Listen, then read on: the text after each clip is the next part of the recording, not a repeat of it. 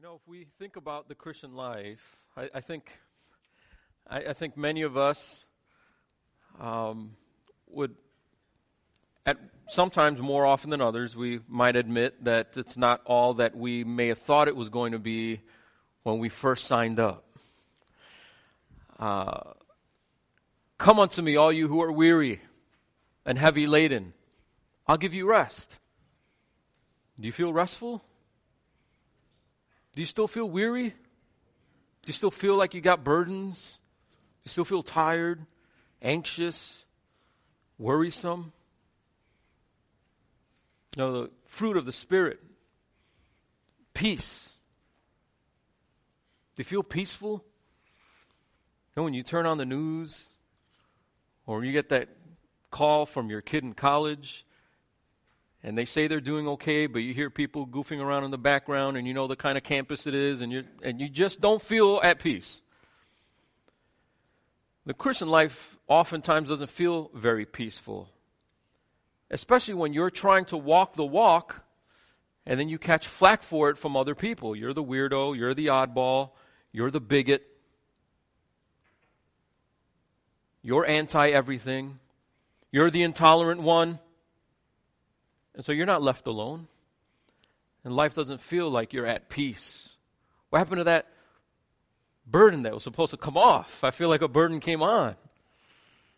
Then there's those other tricky passages like Jesus saying, Pick up your cross.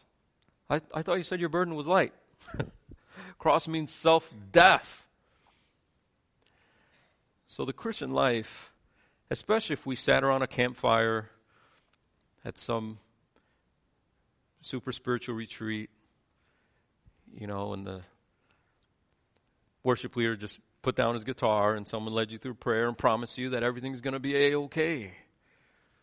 That if you just say this prayer, life will work out for you. Then you went home, you went back to school, and you became the weirdo, and you were different, and you saw how difficult it was to actually stick with the walk when you're not out in the woods somewhere with counselors. So, Christian life can be tough, no doubt. It might feel like a roller coaster, up and down, highs and lows. Maybe some of us feel like there's a lot more lows than highs. And I, I think, I think one of our biggest problems is fear. We're a fearful people, oftentimes. We're afraid. We're scared to do what God has asked us to do. And so we cower from it and we don't live the life that we're supposed to be living. When we into Exodus, the, we hit the ground running with this idea of fear and how it is misplaced. I want to invite you to turn with me to Exodus chapter 1. And I hope that you'll see with me how extremely relevant this is to the Christian life. If you need a Bible, please lift your hands. We'll get you one. And we'll be in Exodus chapter 1. Exodus is the second book of the Bible. So start beginning past Genesis, and you'll be in Exodus chapter 1.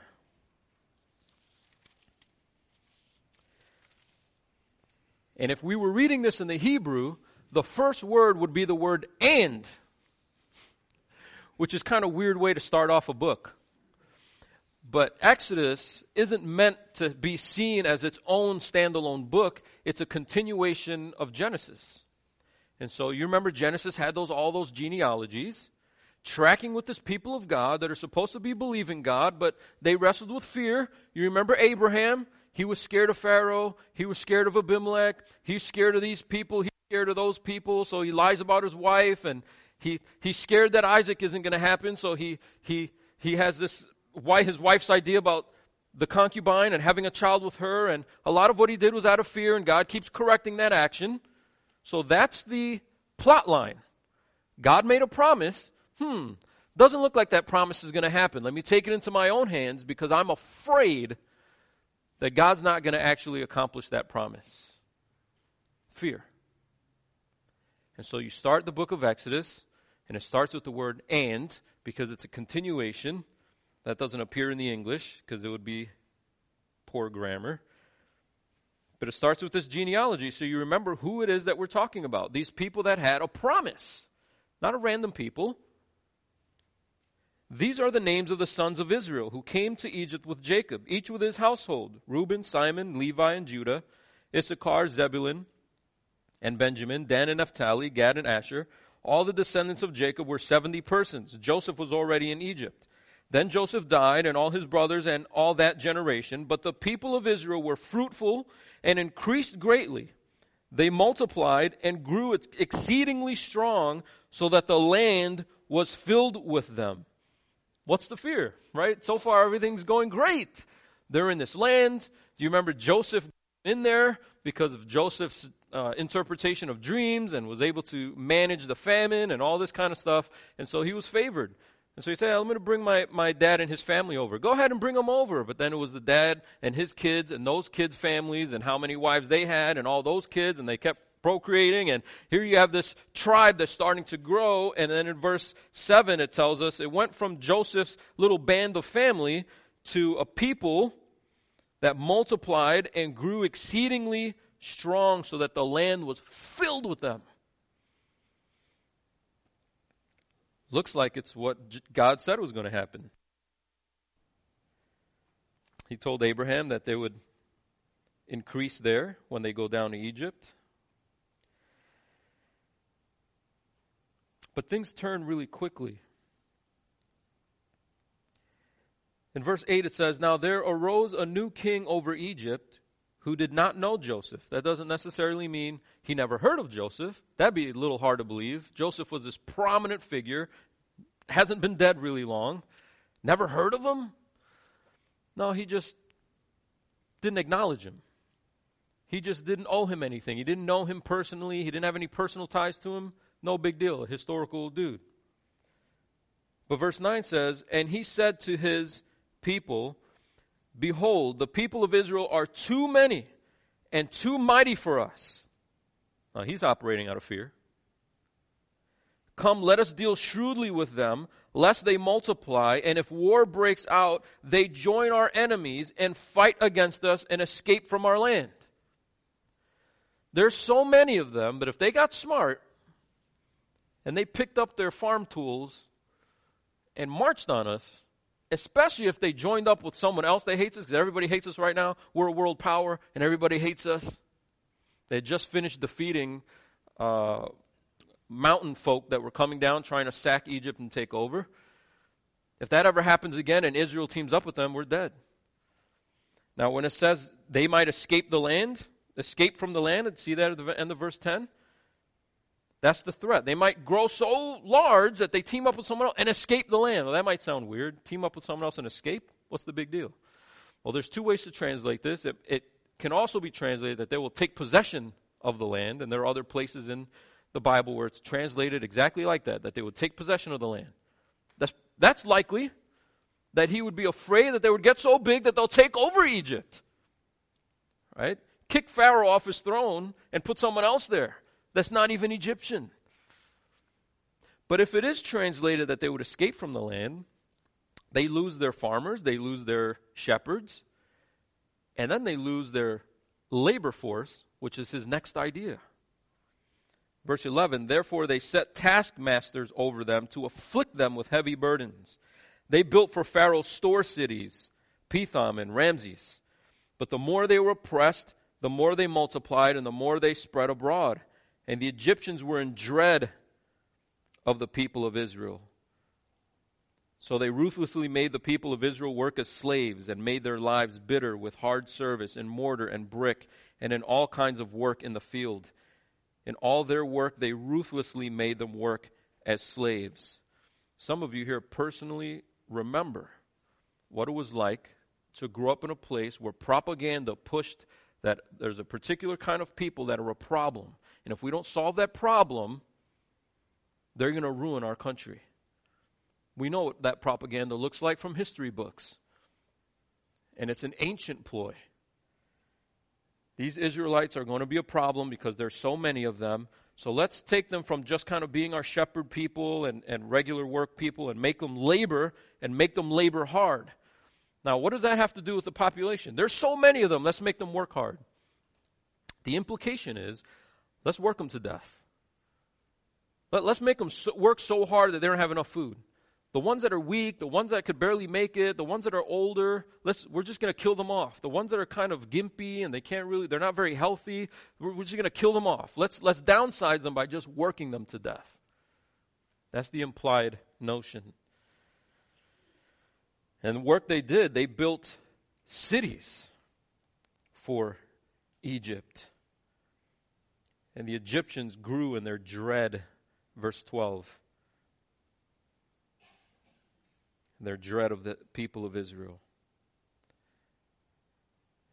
And it's no mistake that presumably uh, Moses writing this emphasizes the ruthless nature of it. So, verse 13, they ruthlessly made the people of Israel work as slaves, and they made their lives bitter with hard service in mortar and brick and in all kinds of work in the field. In all their work, they ruthlessly made them work as slaves. I remember spending several months making bricks, and we had all the tools, and I hated it. And we had tools, machines were spinning this stuff for us, the mix. These guys are in the, in the pits with their feet. Okay? Unimaginable. And so they oppressed and what's difficult when you read this is you read the first paragraph, and they're in the land like God promised they would, and they're uh, they're exploding, they're multiplying, they're they're they're blessed. These families are blessed with children, and the children are growing up, and they're having children, and they're healthy, and they're growing, and they're multiplying, and they're exceedingly strong. And then that becomes a problem for them. God blesses them, and then that becomes a problem for them. We will see this as a theme throughout Exodus. God blesses them, and then they go, God, if you hadn't blessed me with this, I wouldn't be in this predicament. That's ancient too. Like when Adam says, The wife you gave me, she had me bite the fruit. You know, the angels are up there probably thinking, You weren't complaining about Eve when, when you first saw her, man. Oh, now she's a problem, right? The blessing that God gives becomes a problem because it becomes a source of oppression for you, and then it's, it's a point of tension. We go, God, I, I thought it was supposed to look like this in my life, and instead it's looking like that. I don't appreciate that. But God's blessings come with difficulties, as we see here. And then what's ironic is the more they multiplied, the more Egypt wanted to oppress them. So what did God do? He multiplied them more. And so, no matter how much they were worked or how hard they were worked, they continued to multiply. Verse 12 But the more they were oppressed, the more they multiplied, and the more they spread abroad. It just got worse for Egypt and her Pharaoh. Then, verse 15 uh, continues the story. You know, before we do that, I just want to remind us that this is a continuation of the enmity between the seeds that we saw in Genesis 3 last week. God's promise to the woman was that you'll have a seed and your offspring will be at enmity with the serpent's offspring. Snakes crawling around in the grass? No, not that kind of offspring. The spiritual offspring of Satan. Like when Jesus tells the Pharisees, you know what your problem? Your problem is your father isn't Abraham. Your problem is your father is the devil. And so, if you peel back the curtain on what's going on spiritually, Satan is already trying to stamp out God's people, but God is multiplying them. No matter how hard He stomps on them, they keep growing. Now, it's easy to forget God's other promise. He did promise to Abraham in Genesis 46. I'm going to throw these up here really quickly so you can see it. He promises in Exodus 46 that things will go well. I am God, the God of your father. Do not be afraid to go down to Egypt. Do not be afraid to go down to Egypt. You ever feel set up by God? Come. I'll take your burdens. Are you feeling weary? I'll take them. You'll have rest. And you take it and you don't feel restful. How does, he, how does Israel feel? You promised that we shouldn't be afraid to go to Egypt. For there I will make you into a great nation. I myself will go down with you to Egypt, and I will also bring you up again, and Joseph's hand shall close your eyes. But if you fast forward, or rewind actually, to Genesis 15, the Lord said to Abram, Know for certain that your offspring will be sojourners in a land that is not theirs, and will be servants there, and they will be afflicted for 400 years. So oftentimes, I think, like them, our problem might be that we pick and choose the verses that we want to embroider on pillows, and then we pass over the ones that we don't want to spend time doing devotions in.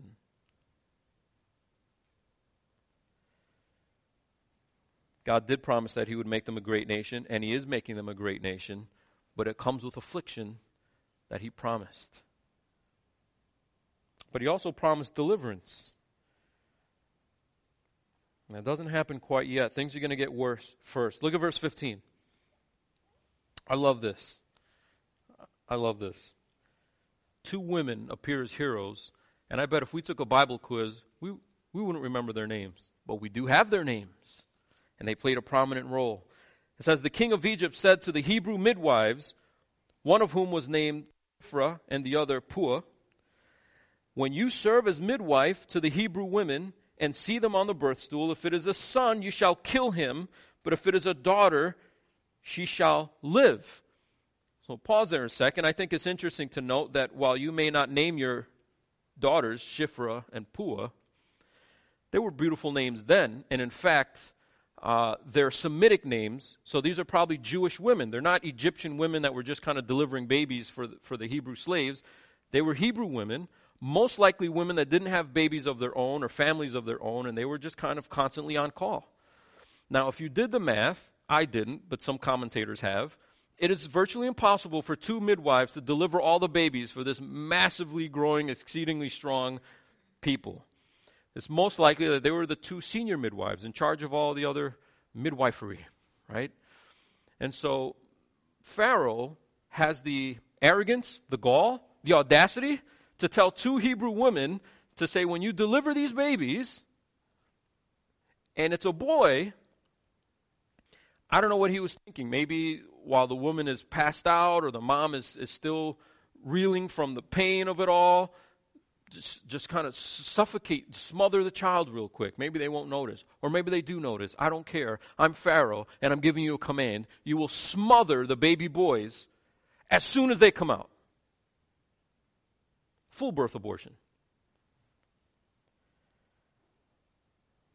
So, what are these midwives to do? It is clear Pharaoh does what he wants. He does whatever he wants. If he says you're dead, you're dead. If he wants to execute you, he'll execute you. And he gives them a clear command. If they kill these little baby boys, surely their lives will be safe.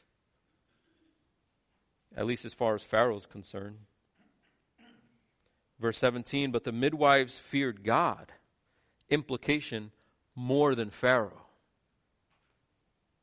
The midwives feared God and did not do as the king of Egypt commanded them, but let the male children live. Now, we don't know how long it took for Pharaoh to figure out there's an awful lot of little uh, Hebrew boys running around, and they look like the age that shouldn't be running around after I gave that command. And so, verse 18 the king of Egypt called the midwives and said to them, Why have you done this, and let the male children live? The midwives said to Pharaoh, because the Hebrew women are not like the Egyptian women, for they are vigorous and give birth before the midwife comes to them. Now, I, I, I have to put a marker there because that sounds like a lie. I read, I read some commentators, they said, well, they probably weren't lying. It probably was that, that you know, the Israelite women were ro- more robust and more whatever. Hmm. They definitely didn't have more comforts. Like women were what physiologically able to just deliver that fast. Oh, she's having a baby. I'll call the midwife. Oh, never mind. Baby's there. Baby's already eating, feeding itself already. They're, they're just so awesome. Probably not. More likely, they were fudging a little bit with the truth. But the problem is, commentators, some of these commentators are like, oh, wait, but it can't be. It can't be because God deals with them by rewarding them. We see that in verse 20. So God dealt with the dealt well with the midwives, and the people multiplied and grew very strong. That kept going. And then verse 21, and because the midwives feared God, he gave them families. So he deals well with them and rewards them for what was probably not the full on truth. And you know what, guys, as I'm reading that, I'm going, yeah, you remember Rahab? She hides the spies, and they're like, Are you hiding spies? And she's like, I don't know. They went that way. Does God rebuke Rahab? Punish Rahab? No, folds her in to the group. And then in Hebrews 11, it says that she operated by faith, which is uh, Hebrews 11 actually put it on the board. Right? Hebrews 11:31. By faith Rahab the prostitute did not perish with those who were disobedient. Implication, she wasn't disobedient, but she lied, right? But she wasn't disobedient because she had given a friendly welcome to the spies, and that friendly welcome involved a lie. So, the Gestapo comes to the house. Are you hiding Jews? It's that, it's that old, same old dilemma. Thou shalt not kill. What do we see? In, what did we see in the book of Judges? Ehud pulls out a knife and stabs the guy and closes the door and walks away. So, what we have is the complexity of dealing with morals and looking past the letter of the law to the intent of the law. Isn't that what Jesus did in, in the Sermon on the Mount? You've heard it said, do this, and you've just lived kind of black and white. As long as we honor that, we're okay. But I'm telling you, what's going on in your heart is how you honor that. And these Hebrew women were put between a, a rock and a hard place murder babies and obey the king, or let the babies live and just give them an excuse so that we can continue to let the babies live before they get other midwives in here that wouldn't be willing to do that. So they operated on faith, and the reason why we have their names is because they're heroes. And they're heroes not because they were so smart, not because they were so creative. They're heroes because they feared God more than they feared Pharaoh. And that's why they did what they did. And so for them, fear becomes a heroic trait. We hate fear. We hate fear. We don't like fear. Fear is no good. We don't like cowards. We don't, you know, we have we have names that we name call, like, you know, for cowards and you know, we, we don't we, that's not that's not a great thing. If, if somebody tells you, you know, comes home and says, Mom, Dad, I finally found a, a boyfriend, you're like, What's he like? Oh, he's a total coward. You'll love him. He's afraid of everything. He's always biting his nails, ducking and stuff. He's a real scaredy cat. You're going to really like this guy. You know, it's not a trait that we normally would say, ah, that's heroic. But it's heroic here because it's not about whether you fear or not, it's where you place your fear. You're either going to fear God or you're going to fear someone that tells you or tempts you to disobey God or commands you to disobey God or else. If they were put in that situation, and they feared God more. And that's why they're heroes in the story. That's why they're named. That's why we get details on them when many other characters are just kind of passed up. So, what's the result of their obedience? Sure, they get blessed, they get more families. But that's exactly what ticks Pharaoh off. is the, the, the fam- more families, more kids. You've got to be kidding me. The midwives are having families now? He can't win. So, verse 22 Then Pharaoh commanded all his people, he's going to take it into his own hands. He commanded all his people, Every son that is born to the Hebrews you shall cast into the Nile, but you shall let every daughter live. You know, it's an ancient society. Women weren't warriors, women weren't leaders, politicians, and that kind of thing. Women weren't going to lead the Israelites to march on Egypt. The boys are going to do that. Well, let's kill them now, you know, be, before there's too many of them.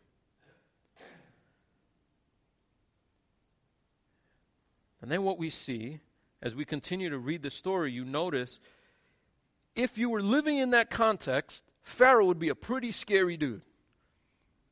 He can, he can command that babies are thrown in the Nile, and what happens next?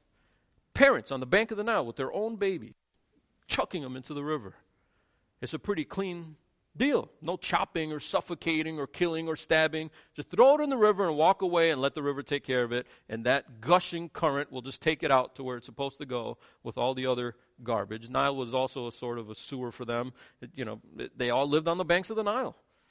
Just chuck it in there and walk away, and I won't kill you. And he has the power to not just say it, but stand out on his porch or whatever and look out and see it happening.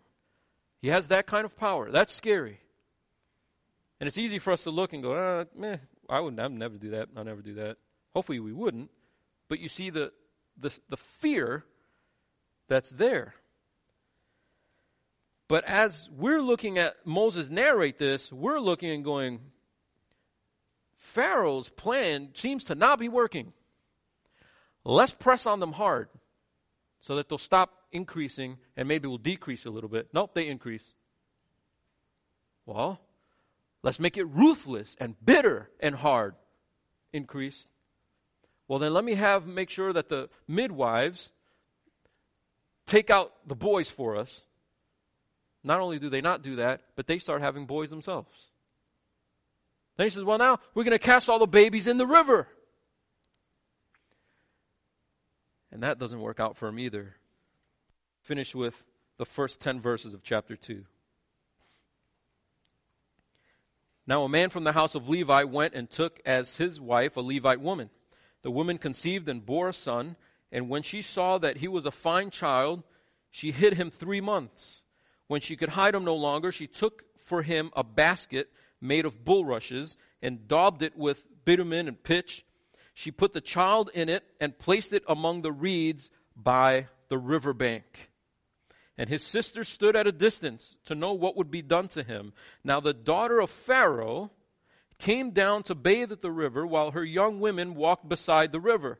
She saw the basket among the reeds and sent her servant woman, and she took it. When she opened it, she saw the child, and behold, the baby was crying.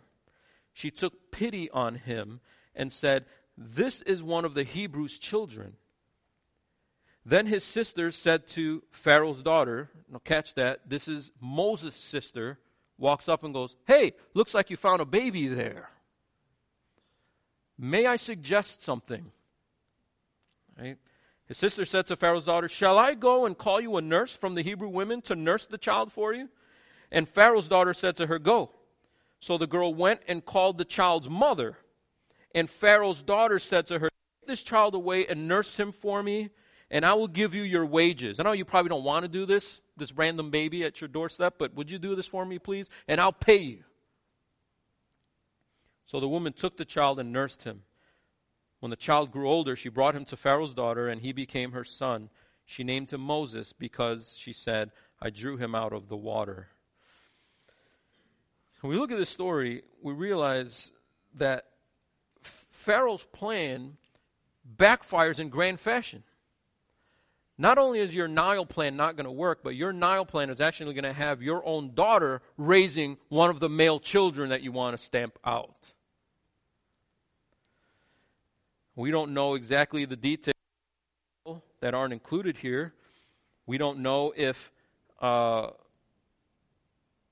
you know, when when you watch the movies when you're a kid, the mom just kind of freaks out and puts the baby and sends it sends the baby in a basket down the river, and like, bye, and it's like going off into the sunset, and then Pharaoh's daughter kind of happens upon it when it lands over there. But it may have been intentional. She knows where Pharaoh's daughter bathes, and she knows that she's not a killer, you know, murderous type of woman, and maybe that's his best chance. Another idea is maybe he was too old to hide in the house, and so they hid Moses in the basket and would kind of float him in the river, have Miriam kind of follow. We're assuming it's Miriam at this point. Until the coast is clear. The guards leave, the guards are checking everything, they're flipping the beds, you know, they're looking for babies, they don't see any babies, and then go retrieve this thing. We're not sure which of those scenarios it was, but either way, either way, it's amazing that Pharaoh's own, own daughter takes pity on this child and is going to raise him as her own, and then has the biological mother of the child, unbeknownst to her, nurse the child for her. It's like God rolls up his sleeves in chapter 2 and goes, Watch this. You, you, you can't plan that. You can't map that out. God off and mocking Pharaoh to seize control of the situation, and he can't. He can't stop their multiplication, he can't stop their increase. But God's plan maps out the way God wants his plan to map out. So, who shall we fear? Governments, dictators, employers, superintendents threaten us with the loss of what? Something temporary? Do we fear them? Or do we fear the one who actually is in control and makes things go the way he wants it to go? I think the answer to that is obvious. And when we read chapter 2, verses 1 through 10, that first paragraph that we just read in chapter 2 there, we see that they, this is also about fear. Moses' parents operated in the right kind of fear instead of the wrong kind of fear. They feared the right thing, which was God himself. We see that in Hebrews 11:23. We'll throw that up here. Hebrews 11:23 says, "By faith Moses, when he was born, was hidden for 3 months by his parents because they saw that the child was beautiful and they were not afraid of the king's edict." So the author of Hebrews is picking up on the theme introduced to us in these opening lines of the book of Exodus. Are you going to fear Pharaoh? Or are you going to fear God? Which one is it? As I think about that, I'm reminded in my reading this week, recent um, studies have shown that there have been more Christian martyrs in the 20th century than the first 19 centuries combined. Well, that's a moving fact, and our hearts bleed for brothers and sisters all over the world being arrested, beheaded, tortured, locked up, kicked out of their churches, driven underground. It's, it's just a little hard to relate. Because when this service is out, we're going to we're going to go our separate ways and go lunch and go live our Christian lives and it's just not that hard but we're still fearful. We may not be fearful of getting locked up for getting caught having our quiet times. No, we're not we're not afraid of that because that's not really a reality yet. You know what we're afraid of? We're afraid of the fact that that 10 minutes spent in that quiet time isn't worth the 10 minutes I could spend handling emails. That's what we're afraid of. We're afraid going to that group. Ah, an hour out of my time. What else could I do at that time? Hmm, I fear the consequence too much. I'm not going. That's what we're afraid of. We're afraid of the commandments in Scripture that don't really align with, with how we roll. We want our marriages to be better. And we feel like God is stringing us out. That marriage is supposed to be great. Not sleeping around and going around, but marriage is supposed to be great. And then you and then you marry. And it's difficult. It's hard. What does God say? Love your wife. Love your wife like Christ loved the church. Try to love her, but she sometimes she's just unlovable. How unlovable was the church when Christ spilt his blood out for her? We love until a point where it's not comfortable anymore. we love until a point where we're done sacrificing. We're, we're done, we're, we, we say, look, it takes two to tango, and I'm sick of being the one that always gets stepped on all the time. You know, when Paul lays this out in places like Ephesians 5, he doesn't say, love your wives as long as they are lovable. It's a completely separate commandment from what he tells wives.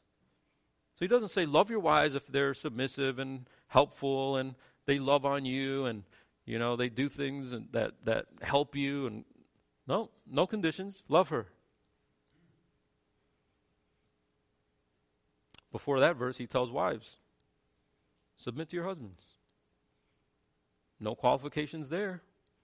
Submit to your husbands when they're in a good mood. Submit to your husbands when they help you out. Submit to your husbands when they sit and listen instead of put the newspaper in front of you. No. So we're afraid. We're afraid that if we love, we'll get trampled. We're afraid that if we listen to do marriage the way the Bible says do marriage, the husband will turn into a chauvinistic pig and we'll get trampled. Right after that, it says, Children, obey your parents.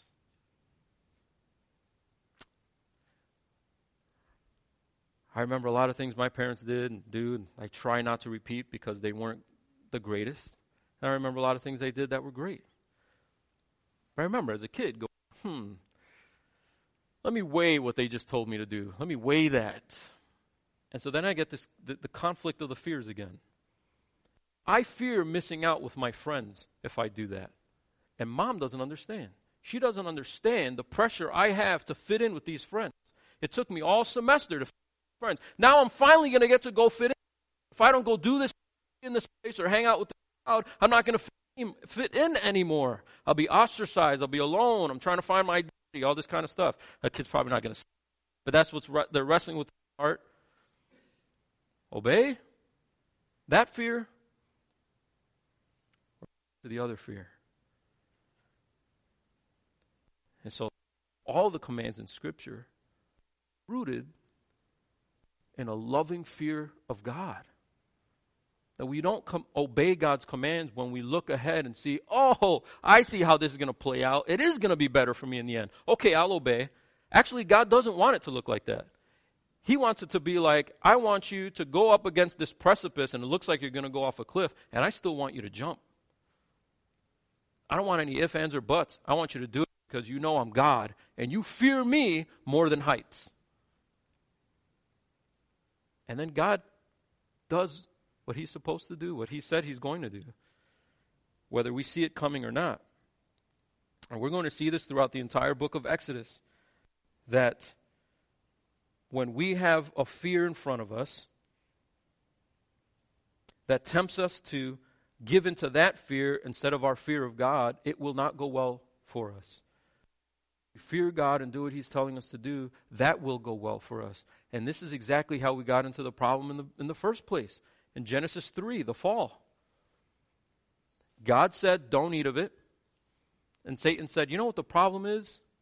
FOMO, fear of missing out. If you don't eat of it, you won't know the difference between knowledge and good knowledge of good and evil like God does. And the reason why God doesn't want you to do it is because you'll know it like He knows it. But unless you bite it, you're going to miss out. You're going to miss out on that. Oh, I don't want to miss out on that. I want, I want the knowledge of good and evil. We're going, no, you don't. You don't want to know evil.